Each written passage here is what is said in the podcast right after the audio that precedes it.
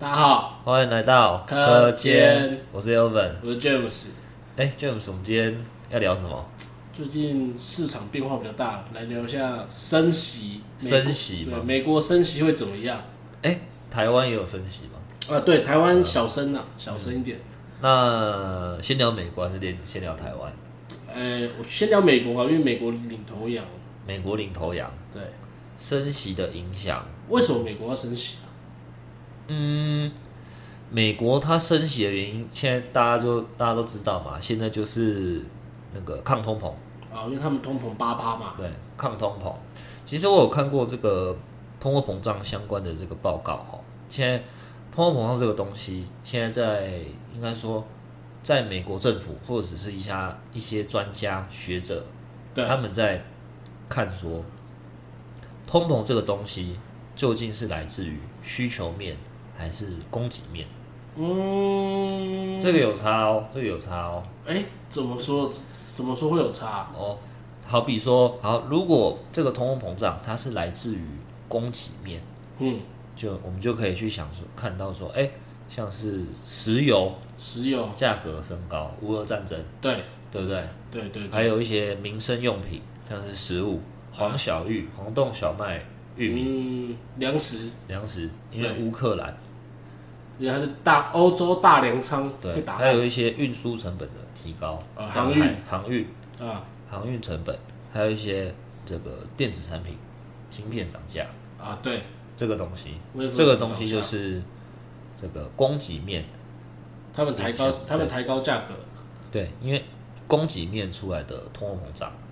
但是嘞，现在就是最新的看法，应该是上个礼拜，上个礼拜一还是上上礼拜五，那个时候就是美国的这个财政部有发了一个报告，应该不是说财政部，财政部的一个顾问有啊，发了一个报告，报告是写说这个通货膨胀是来自于需求面。哎，需求面需求面，这你知道这代表什么意义吗？需需求面造成的通货膨胀，就是说你们大家的钱，你各位的钱都太多了啦。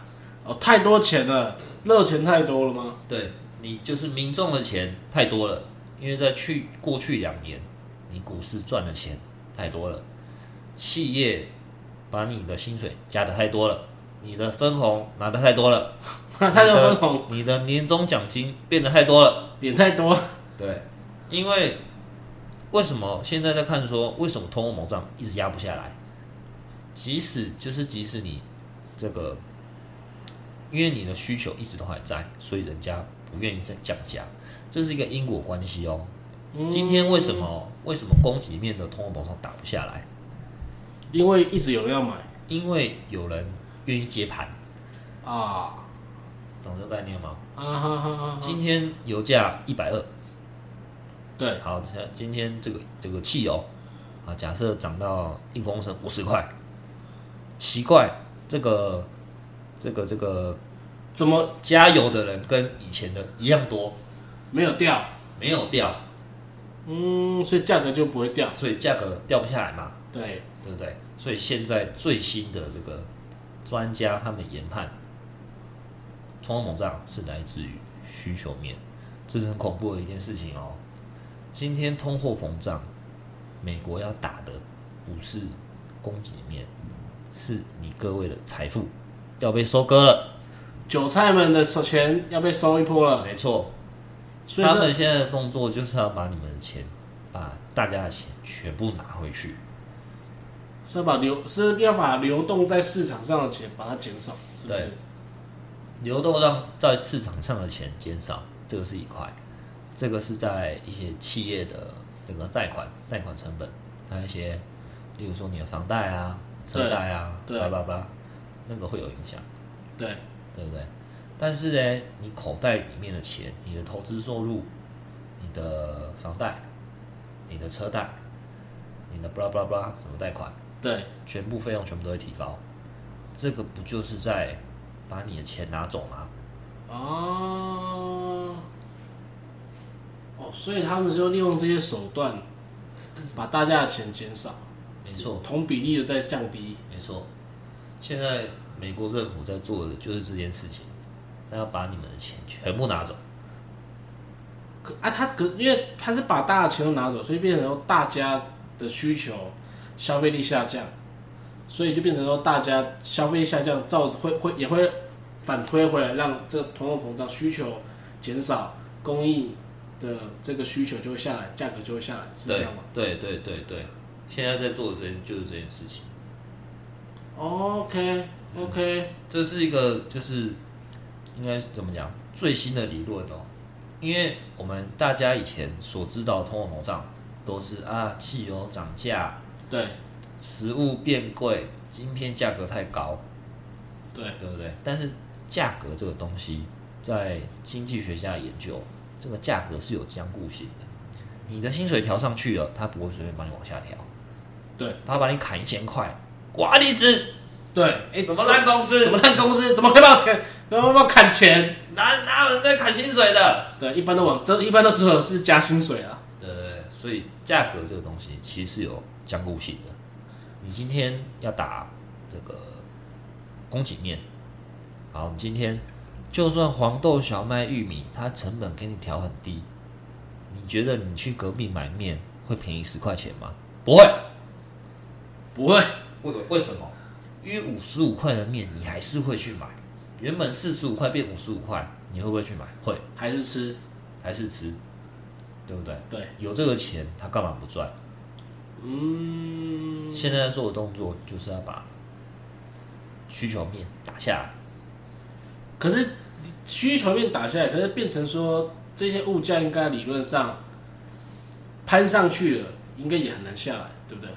对，很难下来，所以现在要把所有人钱全部砍砍砍砍砍，所以砍到没钱，所以理论上物价也不会下来，理论上物价是不会下来。很难下来。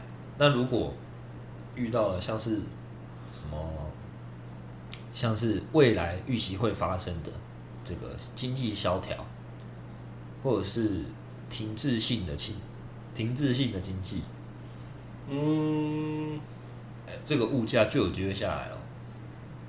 啊，OK OK，啊，应该是说，因为现在是大家热钱太多，对，对不对？那这些美国他想要把你手上里面的钱收回来，那透过这些方式，那也会让你的你过往买的所有东西的价格，因为可能之前过往已经涨上去了嘛，之前降息热钱太多，哦，价格都往上涨了，那它现在涨上去了，也不太容易再下来了，没错。那就利用这样的方式先收割我们这些散户韭菜。对，先让大家钱变少，没钱你就不会去乱买东西。原本你开双 B 的，回去开国产车；原本开国产车的，回去骑欧多拜；原本骑到到外骑脚踏车，原本不该买房的，比如把房子吐出来，去给我租房子，没错，他要把大家的这个财富的幻想、打下去。美梦，把它打碎。哦，原本在玩比特币的就去跳楼。对，哦，比特币跌成这样，以太币跌成这样。今天如果你买房子，你当初是算的刚刚好的，杠杆开三十倍，每个月月薪算好，假设你只有领领好四万五，你去咬咬着牙买了一个一千万的房子，每个月缴了三万块，每个月缴三万块。现在台湾已经升息几码，一点五码了，可能后面再升一次一个月，假如假如说，Q 三再升一次，Q 四再升一次，房房贷一个月变四万，从从三万变成三万五、三万八，你各位顶得住吗？三万八可能都顶不太住了。这种时候，就是一买房子的人就得把房子给我吐出来。但是吐的时候说不定还赚。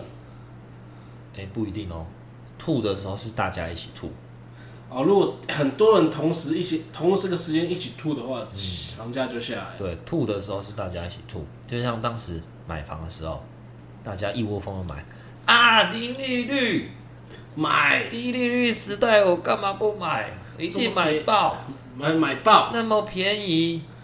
对，我我贷了什么八九百万，一个月只要缴两万二哦，这种这么好看的事情干嘛不要？对，糟糕，过了半年被割韭菜，从两万五变三万，然后接下来就变再变三万五，跟想的都不一样。然后后面企业经营状况又不好，再裁员一下。你看这个裁下去不得了的，对啊，这很恐怖哦。因为裁下去的话，很多人下课。很多人下课、哦，这个是我现在看到的啦，通膨的影响啊，不是啊、就是升息后的影响，升息跟通膨的影响。那现在我们这个也不要说这个投资界，就是我们一般大众在看的就是美国的 CPI 后面会不会掉下来？通膨通膨通货膨胀率嘛，对不对？对，如果这个有掉下来的话，哇，那大家皆大欢喜。如果还是没掉，再升，上次升三嘛，下次又升几嘛，再给你升四嘛。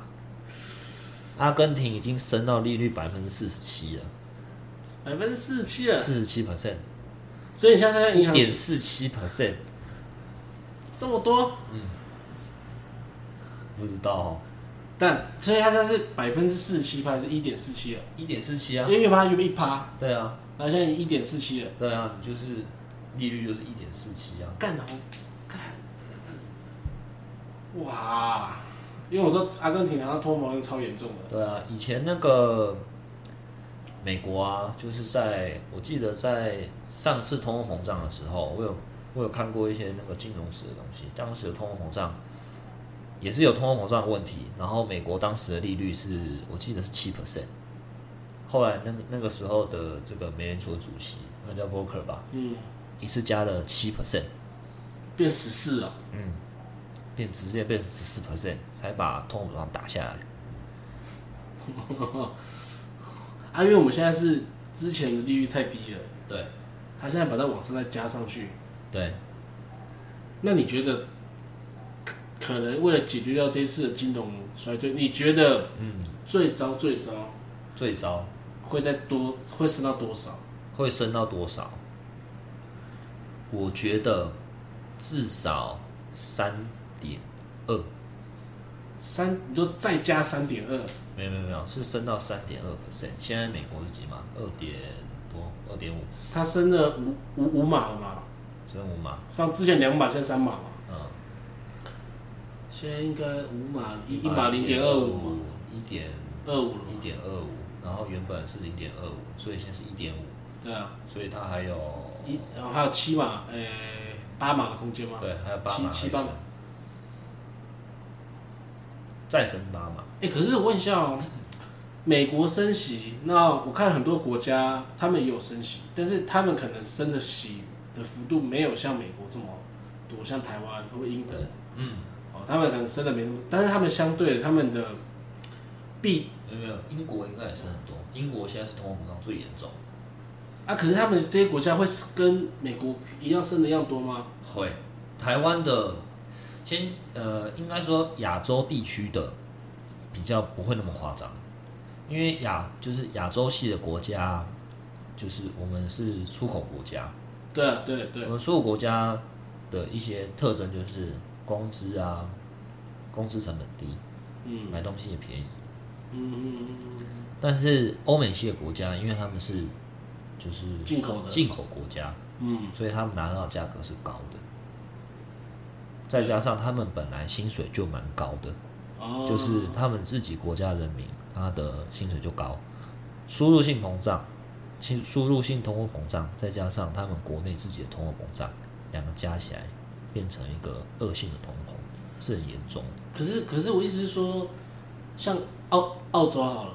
澳洲澳洲的那个币啊，现在已经跌到台，它对台币一比二十，所以我的意思是说，是不是这些欧洲的先进国家，他们是不是因为他们升息的幅度没有像美国这么多，导致成现在美国相对是非常强势的，这些币都一直跌，像日币也跌，对对对。那他们这些跌是故意的吗？是为了说他们币价跌是为了也是相同的，就是割韭菜嘛，然后或者就是有利他们自己出口嘛，对他们自己本国人不好嘛。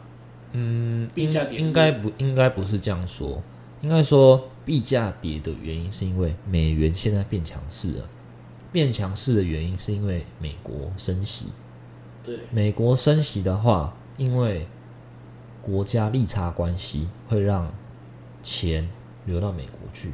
你今天你要想，今天台湾的这个利率现在是上次有升一码嘛？对，对，升一码，所以是变约哎，台湾是零点五嘛？零点五，零点五升一码嘛，所以是零点七五，零点七五再升半码，所以是零点八七五。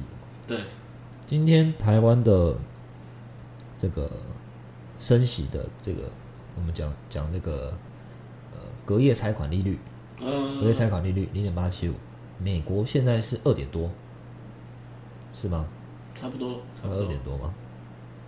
那这中间对银行来说就会有利差。你今天可以拿两 percent 的利息，你为什么要去拿不到一 percent 呢？啊，所以知道这概念吗？所以今天今天，所以等于说银行有钱，他们也会把钱拿到美国去，没错放或怎没错么样，，这个就是美元升值的原因，台币贬值，因为汇率是相对的嘛，对，对啊、所以如果台币如果要阻止它贬值，台湾就势必要升息。所以这次央行的升息其实也是被迫的。其实我觉我认为台湾不应该没有必要升息。申办就是这次央行申办嘛，其实我觉得是对的。呃，也不是说是对的，就是它对或错，我觉得现阶段是对的，因为台湾目前的状况是输入性通膨。就是台湾它本买的这些东西都贵，对台湾自己本身的东西，其实是价格是没有什么区别的。贵的东西是来自于国外进口的东西，车子啊、电子用品啊那类的。所以应该说央行申办嘛，主要是有也不算，应该说他没有升那么多，是也怕波及到出口业。对但它升一点点，主要是为了 cover 掉一些呃我们进口来的东西，对汇率损失。啊、降低汇差，对不对？对，今天假设台湾升息都没升，对，台湾的股市一定崩盘，而且崩很快，真的，一定崩很快。因为为什么？今天美国两年期国债，两年期国债已经到三点二，哎，三点四 percent 了。嗯，跟我干三点四，三，点四哦，美国两年美国十年期国债叫做无风险利率，对不对？对，今天这个两年期国债已经三点四哦，三点四哦。今天你拿一百万，你每个每每就是两年你可以固定拿三 percent 利息耶，这跟你投资银行股有什么区别？你买去买国债，搞不好还不用什么手续费。而且你更稳定，对啊，你去买今天去买银行股，因为手续费你先被敲个一趴掉。嗯，但是如果你今天买国债，它这个收入又稳定，又没什么风险，你也不用去怕什么崩盘干嘛的。因为债就是最最保值的啊。对啊，哦，所以应该说现在是把钱全部都流到债去，对不对？很多钱都流到债里面去了，嗯，所以股市相对的疲弱。钱，其实我在想这个问题，因为现在现在我有一有一些地方，就是应该说想不通，或者是还没看透的地方是，现在钱流到哪里去了？因为一方面是美国，就是就是美联储把它收回去，这是一部分，但是现在美国的股市在跌，债券也在跌。债券是价格哈，价格跟殖利率是相对关系，值率越高，价格就越对，现在越低，嗯，所以债券价格现在也在跌，那就很奇怪。照理说，这个股市跟债券应该是相对的，嗯，所以说现在钱都被拿回去变成现金，被收回，被被央行收回去了。对，被央行收回去变现金。那还有现在还有一些说法是，现在的钱会流到中国 A 五十那边。嗯，因为他们，因为他们为什么？因为中国和就是全世界的国家，它现在处于不一样的经济循环里面。今天我们要想象哦，不知道大家有没有看过那个，这叫什么什么什么什么什么周期的？嗯，我记得他马一个叫叫马克的马克什么什么什么什么红的写的，嗯也是一个投资投资人的。然后呢，他就在讲说，这个经济它就像钟摆一样，会往极端的方向去摆荡，嗯，还记得吗？他就像哎、就像那个什么正弦波一样嘛，往下又往上。今天呢，台湾跟美国诶正在处于往下的循环里面，但是中国嘞，它去大家大家不知道还记不记得去年中国有房地产房地产的泡沫，对，中国就是在我们发生通货膨胀这件事情之前，它提前先做了一个人工金融海啸。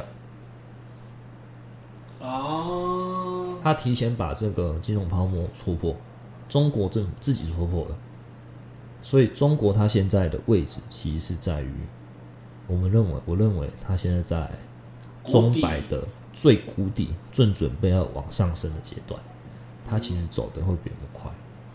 哦，因为他之他对啊，他去年就已经掉掉下来了，对，但是他他现在这个动作，哎，其实会跟美国还有一些欧洲政府，就是欧欧美系的国家，它的政策会有一点相对的，因为中国它现在在降息，美国在升息，那这样会造成他们两边会有会差，对，所以现在中国它现在才刺激它自己的内需，把自己内需刺激起来。如果刺激成功，中国它的股市会飙到哭出来。因为现在全世界就只剩下中国一个在梦。再再更可怕的是，如果照这个剧本继续演，美国如果没有顺利把通货膨胀打下来，人民币很有可能会取代美元变成流行货币。因为美元现在如果继续升息的话，它会过度紧缩，过度紧缩现在在流通的只剩人民币。哦，它生态多，变成流通在市场上，变成是人民币，对，然后中国偏偏又是美国最大债权人，所以如果再照他这样继续演下去，会变人民币霸权。后面升降旗政策全部都要看中国政府的，哦，嗯为什么呢？这是一个逻辑哦，这是逻辑哦。中国降息还要发债券，债券谁会买走？谁买走？美国、欧美系国家。是啊，一定会有人去接他的债券嘛？对，因为中国它现在利率我记得也不算低，会有人去接嘛，对不对？对，美欧美政府一定去接盘的嘛，对，这就是后面恐怖的地方。变互相啊，对，等后面欧美系国家变成中国最大债权人的时候，就是换人民币在主导汇率政策的时候。哦，可是我相信美国，它一定不会让它的美金这么容易的被取代掉。没错，书包，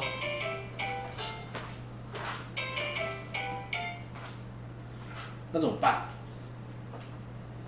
所以现在美国就在疯狂升息啊，疯狂升息去，疯狂升息去那个啊，去去去去去去去打击这人民币嘛。嗯，因为这样中国跟美国就会有利差嘛。它、如果利差提高的话，就是钱都会跑到美国去啊。啊，中国也会想要买美国债券啊，那钱就流到美国去啊。啊，反正他们现在还在对抗嘛，就看谁会赢就对了。看看谁会赢啊。嗯，感觉如果美金霸权被取代掉后，我相信美国就会 GG 了，一定 GG。因为他现在就是靠美金啊，他对啊，而且欧盟现在要产息息，产息有一点，产息息啊，欧元欧元会有很大问题啦。哦，真的哦、欧元欧元会有很大问题，是因为那个货币它有这个三元悖论。三元悖论，三元悖论，如果大家判断一个货币它是它是不是有用的话，用这个三元悖论。第一个是资本的流通性，第二个是这个政策的自由，然后第三个是固定汇率，这三个东西你只能达成两项。是其中有些一定达不到。这三个东西你不可能同时达到，哦，因为同时如果同如果你有办法同时达到，那这个系统就会崩溃，嗯嗯嗯，绝对办不到。像台湾，台湾以台湾而言，台湾现在就有资本的自由，对不对？现在就只剩下固定汇率，还有这个政策自主权。但是台湾呢，其实它没有什么什么货币的政策自主权，因为台币是盯美元的，对所以它的政策都跟美国走。对，所以这个就是固定汇率，所以你没办法做到政策自主权，这就是这三元悖论。哦，那以欧盟来讲，他们应该有政策自主权。嗯，欧盟应该是有政策自主权，欧盟没有，也没有。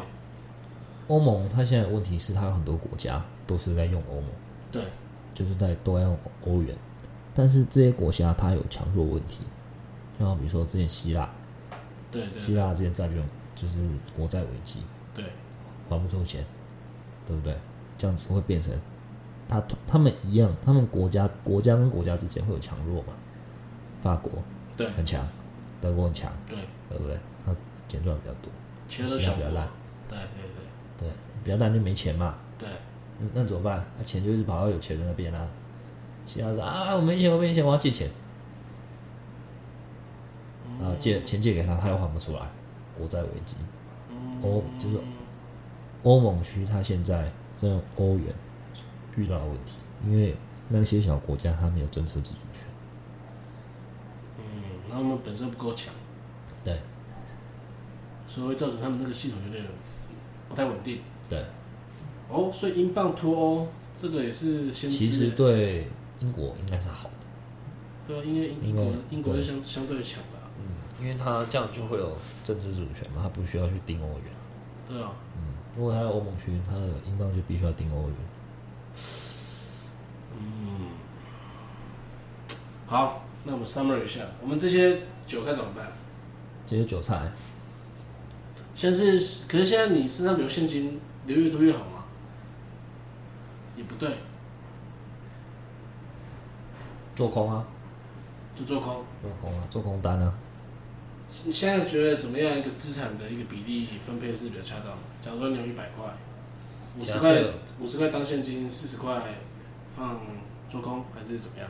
或者是去买什么抗通膨债券啊，Tips 啊，现在不是很红，Tips 嗯，抗通膨的基金，它就跟通货膨胀走的，跟通货膨通货膨胀预期走的，啊，慢慢买那个嘛，那你资产配置应该就要往这个路线去走。那你你现在建议说现金有多少在身上？可能在定期定额看，因为你现在不可能这个 moment 突然 all in 嘛。对，你觉得现在大概是什么比例？可能说抗通膨的占二十八还是三十八？嗯，我认为手手上现金可能至少留个五六成以上，先留个五六成，留个五六成以上，其他要投资再去投资，所以其实基本上建议还是说现金还是要留一些。现金还是要留。不然等哪一天台股突然跌一千五百点，买爆，买爆，跌到一万一加码，买爆。直接加码，哦，还是要留一些子弹在身上。还是要留一些子弹啊。啊，除非你真的就是很有信心，就是看空某一些区域嘛。像我就很看空日本，看日本在日本再跌下去，真的是不得了呢。觉得日本完蛋，会觉得日本还没什么救啊。日本完蛋了。他现在还在那个哎、还在那个降息、现在现在他现在还在无限 QE，欸干为什么他是无限 QE？但是他是他们国家没救了吗？还是怎样？就现在很多人在都在那个啊，就是在跟那个都在空他们国债啊，空日本的国债啊。是赌他们还不出钱啊？也不是，就是应该说，因为他他要 QE 嘛，QE 就是要买国债，买国债越多嘛，对，对不对？但是呢，全世界都在升息的状况，他很快就空不下来了，啊，很很快就没办法做多了，很快就被人家买下来了，人家很快就被人家卖下来了。嗯，还是是因为因为之前听说日本人他们很喜欢存钱，嗯，是因为他们的银行钱太多了，所以他一直不断无限 QE，嗯，让想要刺激消费这样。有可能。其实日本我没有我没有很深入研究了。如果我知道，就是日本的国债上礼拜好像有一段时间熔断吧，跌到熔断，很可怕哦。哇哦，跌到熔断，哇哦，你知道？所以我蛮看空日本，看空日本。嗯，我蛮看空日本。所以现在基本上哪几个国家是看多，哪几个国家是看看空？现在现在应该只有中国是看多，其他应该都是看空。但是这还这个还不一定啊，还有一段路要走。对啊，因为中国它还有问题是，它现在还在跟美国打经济战嘛，对对吧、啊？如果大家真的要压中国，我觉得现在不要压太多。嗯，我我我最近有一个消息啦，就是我们有同事在大陆那边嘛，中国那边上班，对，然后他就跟我，他有跟我分享说，他们那边有些中小企业，他们往年哦，可能遇到这些事情的时候，他们政府都会给他们什么租金的补贴啊，或是就是一些补助嘛。对。可是我听到的是，他们最近呢，政府没有发补助。哦，为什么？点是因为他们的钱都拿去在快筛这些筛检上。嗯，所以记得前阵子李克强曾经讲过一句话，嗯，他说：“哎、你们地方筛检的费用，你们地方自己处理。自立自强。对，就有点类似说中央，因为之前很多是中央 cover，可是按照他们那边，因为他们清零的政策，要一直不断，那个其实钱烧很可怕的，嗯，那个每天几亿的人在那边筛检，那个哎、钱，那他们那个快筛那个，他们是自己研发了吗？没有，他说他们是要做核酸，核酸？他们是要做核酸，就是嗯。他们可能一个定时，像之前上海是可能每天都要核酸嘛，嗯。你两三千万人每天在那核酸，嗯。两个月下去，那个钱有多少钱要烧在那边？嗯，所以他们现在有个有个观点是，中央他们中央就是旺仓啊，就是中央这个筛选的钱都是中央出，对那目前看起来是变成地方政府出。那我不知道你记不记得？被凹。哎、对，可能中央被凹怕了，叫地方自己出。啊，那那地方他原本可能剩下这些钱，他就放到这边来，然后他相对他就没有办法有多余的钱给这些企业补助，嗯，所以也会让中国现在，因为他们其实现在中国有些企业是相对不行的，对。啊需求比较差，经济不好，没什么单，嗯所以也会怕有会不会有这些中小企业会倒闭，会有一个我我认为会有一一阵倒闭潮了。哦，那据我我的认知是有些我有些客户啊，他们都是他们现在就是欲缺不补人，哦，就是公司而且那公司是大的哦，就是假如你现在你今天离职了，嗯，公司也不会裁你，但你离职了，你的、你的 loading 就是 share 给你的部门人，哦。但是不会再增加人进来，对，不补人啦。对，就不补人啊。人。那那其实那相对有些做劳力活的这些公司，他们其实相对都在裁人的。哦，对，那那其实我觉得这个也是一个迹象，在于说现在中国可能他们在做外外销上面的需求是非常疲弱的，他们只能只能靠内需，嗯，看他们内需政策有没有办法起来。可是相对，因为他们政策，他内需要起来，他们有就是除了透过降息的方式以外，他们其实可能补助的这个分补助的这这一包肉啊，可能已经被分的差不多了，所以他们青年政策要改变。嗯，对对，不然我会觉得可能会烧烧烧的差不多。哦，所以现在就是我现在听起来就是中国在外市场啊，外部对中国的解读跟内部对中国的解读是有矛盾的。对对。那后面就看说哪一边是错的。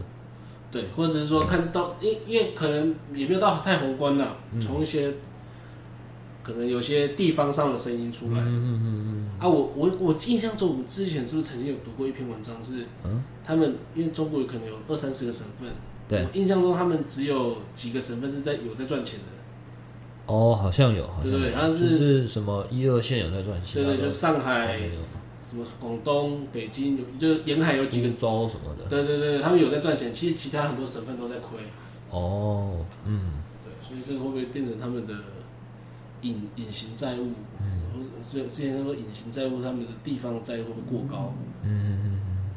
这个后面可以再看看。对，不是可以再再分析。啊，这蛮有趣的。其实我觉得中国现在这个市场就是蛮蛮值得大家大家关注的，因为我觉得这其实蛮有趣的。就是假设呃、投资是自己的兴趣的话，我我觉得大家可以观察一下这个，就是这个阶段大家的状况。对对对，对啊，对啊，对啊。因为他们相对复杂了，台湾相对就简单一点。对，就好比说，呃，两年前疫情的关系，大家 Q E，然后我不要涨到翻掉。假设十年后再发生一次，那各位就会知道要怎么做了。但是我觉得投资这件事情要自己亲身在市场里面才会有感觉。啊，是是，你如果没有没有下注就不算，对对对对对，下注才算数，下注才叫做 in the game 啊，对不对？你才会真的去关心。嗯嗯，所以我觉得大家可以关注一下中国这块市场后面会怎么演，因为有可能中国这块市场哦，他们现在演完了，明年变俄罗斯在演，那大家要知道怎么打，怎么怎么做，嗯，对不对？对，那你就知道，哎、乌克兰后面会怎么怎么演，打输了会怎样？割地，然后 peace。其实我觉得乌克兰他们可能要早点结束了，对啊，这个全球乌克兰输定了嘛？是是属地的，就是他他肯定要割割一些地给他。对啊，割哎、干，其实我也觉得很好笑，现在什么年代，为什么还还要那那些地要都要冲他小？俄罗斯要那那些地又又可以干嘛？除非他有些特别战战略意义，不然你现在不是什么农农业时代，有地就赚钱，除非那边有特别战略战略目标。其实我觉得就是跟土地没有不是什么直接关系。不是这种直接关系，我觉得是乌克兰它是在俄罗斯边界嘛，对，对啊，那它在俄罗斯边界，它如果可以控制乌克兰的话，就是相对于它可以控制欧洲的比较西半部嘛，哦，他他对于他自己也会比较有安全感。对啊，对啊，哦就等于说啊，我外面还有两个围墙，对对对，对还有还有缓冲区，哦我还有白俄罗斯帮我乌克兰先帮我挡枪嘛，对对，还帮还还还可以帮我挡住。先先挡完这个，你才可以打到我那个首都啊，它可以打到莫斯科，嗯。对，嗯，所以它还是需要这些地方。所以这个还是算它的比较直接战略战战略意义啦。对啊，就像呃大陆想要把台湾拿回来一样嘛，台湾想要破想要破第一岛链，对啊啊，台湾地也不大，对。对不对？就是啊，就台积电比较屌，对。对，但是他把台湾拿下来，哎、其实它就有它的战略意义在啊，对。对，这样子，你如果在那边，日本就会被威胁，如果台湾被拿下来，日本就很危险。对啊，就等于说日本它其实是被威胁，啊，南南韩呢？啊，不会，南韩只要就应该就直接选对边站啊，啊，南韩就是有北韩牵制它，啊。对啊啊，现在日本就比较求丢嘛，因为日本现在有点像是在后面，没有没有没有在第一线了。对啊，啊，现在啊，台湾跟日本现在一条心嘛，对啊，如果他们可以把台湾拿下来，他就可以控制日本，啊。对啊，那如果控制日本，美国在亚洲区就没有什么影响力了。对啊，然后往下什么越南啊、柬埔寨、菲律宾全都他的。控不了啊，嗯，对啊，就等于美国这样就对亚洲已经失去控制了。嘛，对，啊，政治上应该是这样子，嗯，这蛮有趣的。嗯，我可以，我们下次再来分，下次再分析一集这个。可以啊，对啊，我们看一下那个这个战略意义的影响，对对对对对对花个时间来研究一下。，study 一下战略意义。我不觉得这样可以比较看懂国际新闻啊。对啊，对啊，对啊，因为其实我我研究这个通膨，我也花会花蛮多时间的。嗯，我要先去看懂货币，看懂货币之后，还要去搞懂国家政策，蛮屌的哎。嗯，花蛮多时间的。你该不就是吴老师？没有，好，那我们今天很谢谢吴老师，啊，不，很谢谢，很谢谢 Elvin 的分享，嗯，好关于好好关于通膨跟这个经济学的分享。好好，那我们就下次再见，好，拜拜拜拜拜。拜。